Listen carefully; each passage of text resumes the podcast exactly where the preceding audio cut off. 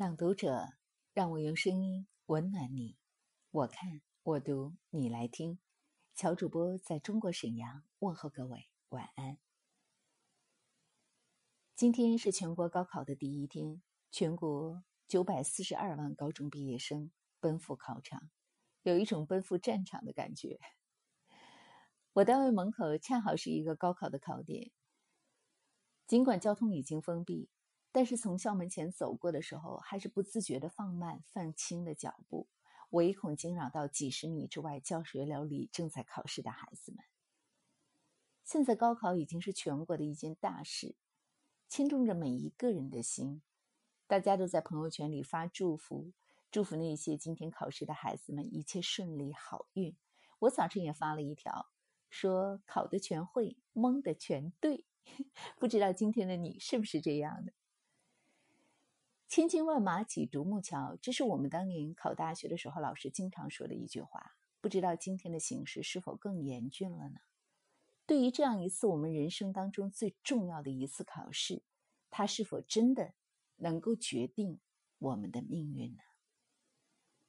今天为你带来一篇文章，写这篇文章的作者履历很是金光闪闪。彭敏，一九八三年生于湖南衡阳。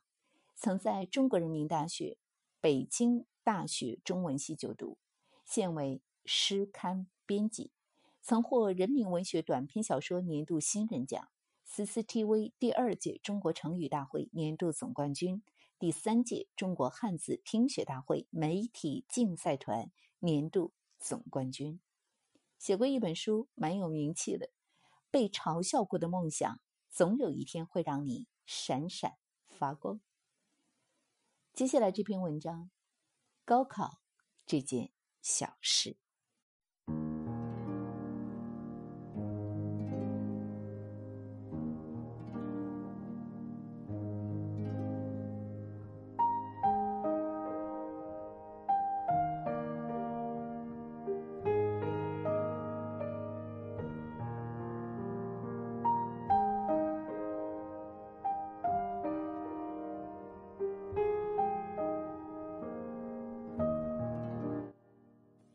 临近高考，很多正上高三的小朋友在微博上问我，怎样克服紧张、焦虑的情绪。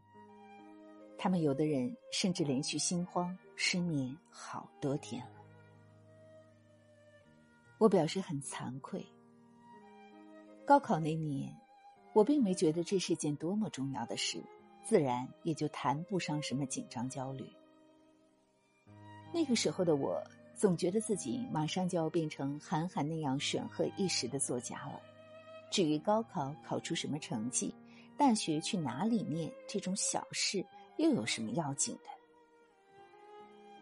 尽管那个时候还没有鸡汤作者来告诉我要做自己，但我却打内心里厌恶学习，觉得学习是一件特别残害本心的事。当老师们在讲台上唠叨高考对我们人生的决定作用时，我总是悄悄翻开一本《百年孤独》或是《围城》。不知不觉，好几节课都过去了，我给自己开启了飞行模式，把循循善诱的老师和埋头苦读的同学完全屏蔽在外，然后写出一大堆让别人摸不着头脑的文字，念给同桌听时。他明显不知道该怎么评价，只好敷衍了事的表扬了我一句：“大文豪。”看到身边的人都在热火朝天的学习，我常常不客气的在心里发出冷笑。你们知道自己真正喜欢、真正想要的东西是什么吗？你们活得这么浑浑噩噩，人生完全不经醒察，你们自己有感觉吗？你们的人生已经被父母的心愿和老师的意志所掌控，只为了在一场无意义的考试中比别人多考几分。你们花那么多时间学的东西，将来毕业以后有一星半点用得着吗？愚蠢的人类，你们真应该跟小爷好好学一学了。那大概是我人生中最自信的一段时间。在做自己喜欢做的事的信念支撑下，我的成绩顺利的从年级前三名掉到了两百多名。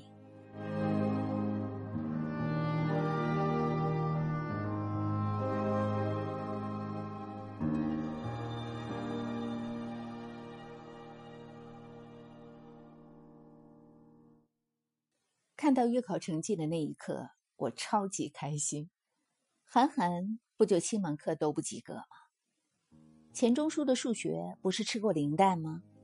郑渊洁更厉害，小学都没毕业，还不让自己儿子去学校上学。我至今清晰的记得，这种状态结束于一次和同学 L 的随口闲聊，他就说了一句话。你就不想考个好大学，将来认识更多像你这样热爱文学的人吗？我们常说的醍醐灌顶，大抵就是那个感觉。的确，做自己喜欢的很多事，可能都不需要上大学，大学也教不了那些东西。但考上一个理想的大学，我们才有机会认识更多志同道合的人。大家一起切磋琢磨，共同进步。年轻时总不免叛逆，总觉得自己与众不同。可实际上，天马行空、与众不同是少数天才的事。他们的确可以不留退路，不走寻常路，又能活得流光溢彩。但是，十之八九的模仿者都会死得惨不忍睹。一个人有没有天才，是一件很快就能做出判断的事。如果没有，就要勤于清醒的认识自己的普通，敢于坦然的承认自己的普通。毕竟，天才有天才的活法，普通人有普通人的活法。倘若混为一谈，就将顾此失彼。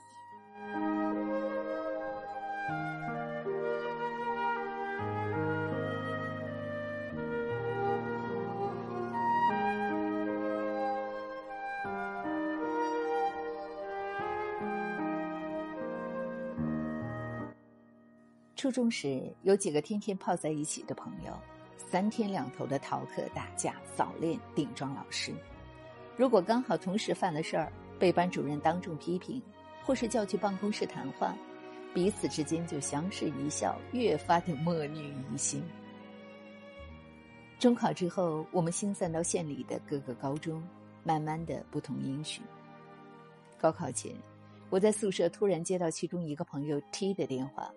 原来县里好几个高中都被安排到我们学校高考，他很兴奋的说：“太久没见你小子了，倒是一起嗨一下吧。”高考前一天，他来了，我请他在食堂吃晚饭，吃完他就拉着我的手说：“走，去网吧打星际。”我愕然：“你不复习吗？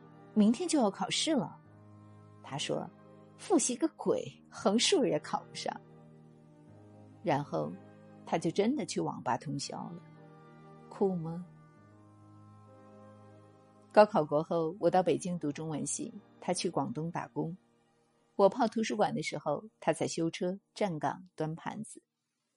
我大学七年都在打光棍和单相思的时候，他换过了很多打工妹乃至足疗女。毕业后，我果然实现了少年时的梦想，以码字编稿为生。经常借钱交房租，他则把生意做到了广东好几个城市，筚路蓝缕之后是风生水起。去年十月，我参加一个非常重要的比赛，最后几天紧张焦虑的情绪铺天盖地而来，连续四十八个小时，我一秒钟都没睡，身体濒于崩溃。而十多年前，高考期间那几个夜晚，我却睡得宁静而安详。因为那个时候，我觉得未来充满了无限的可能性，高考不过是其中最寻常的一种。输了还可以从头再来，考不好也不会失去所有。更何况，我有自己的文学梦想在支撑，我还盼着高考这件破事儿快点了结，不要再占用我太多的时间呢。不要把鸡蛋放在一个篮子里，是投资学一个经典的理论。很多时候，我们太过患得患失，往往都是因为孤注一掷。一棵树的枝杈可以轻易的分出主次，但人生却不是如此。人生更像是蜘蛛网，长满了岔路，没有一条是必须的。对于那些习惯了安常处顺的人，高考是人生最重要的一次偷懒机会。一旦迈过这道坎儿，考上一所好大学。就可以随波逐流的学习和找工作，不用再绞尽脑汁上下求索，苦苦的思考自己究竟要成为一个怎样的人。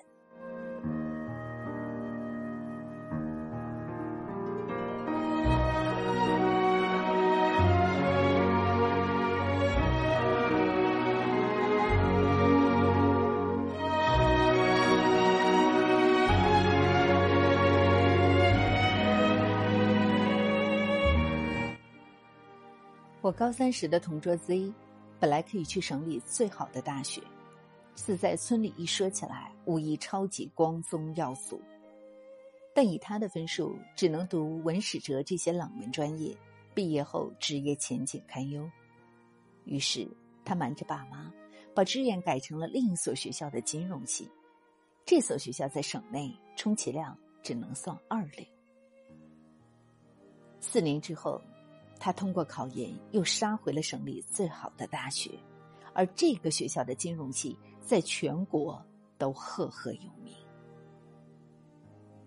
三十岁那年，他就成了一个房地产公司最年轻的高管。当我再次见到他时，那个一说话就脸红，整天问我这道题怎么做、那个知识点怎么回事的小男生已经荡然无存，取而代之的。是一个指点江山、头头是道的成熟男人。学习是一种再普通不过的技能，在大家都还懵懂无知、混沌未开的青少年时代，他的确备受瞩目，成为一个金科玉律式的标准。可随着生活不断变开阔，人生的诸多可能和机会滚滚而来。更多判断人生成败立顿的法则，就显示了他们迷人的轮廓。人生的很多机会都由他人安排，他人制定规则。比如高考，它就是一次全民争夺和分配人生机会的体制性活动。体制意志的变动会严重影响很多人一生的命运。比如，高考是考全科。还是文理分科是三加二还是三加 X？怎样分配加分的名额？是分省录取还是全国统一录取？这些政策的微小变动都会让一些人欣喜若狂，而另外一些人欲哭无泪。要想掌控自己的命运，就需要我们开天辟地，上下求索。在体制性的机会之外，拥有只属于我们自己的人生机会。高考的确会影响某一时期我们跟谁玩耍、和谁睡觉，的确会决定我们某一时期的人生走向。但走着走着，我们就走远了呀。而那远途上的风景，你一定要去看看。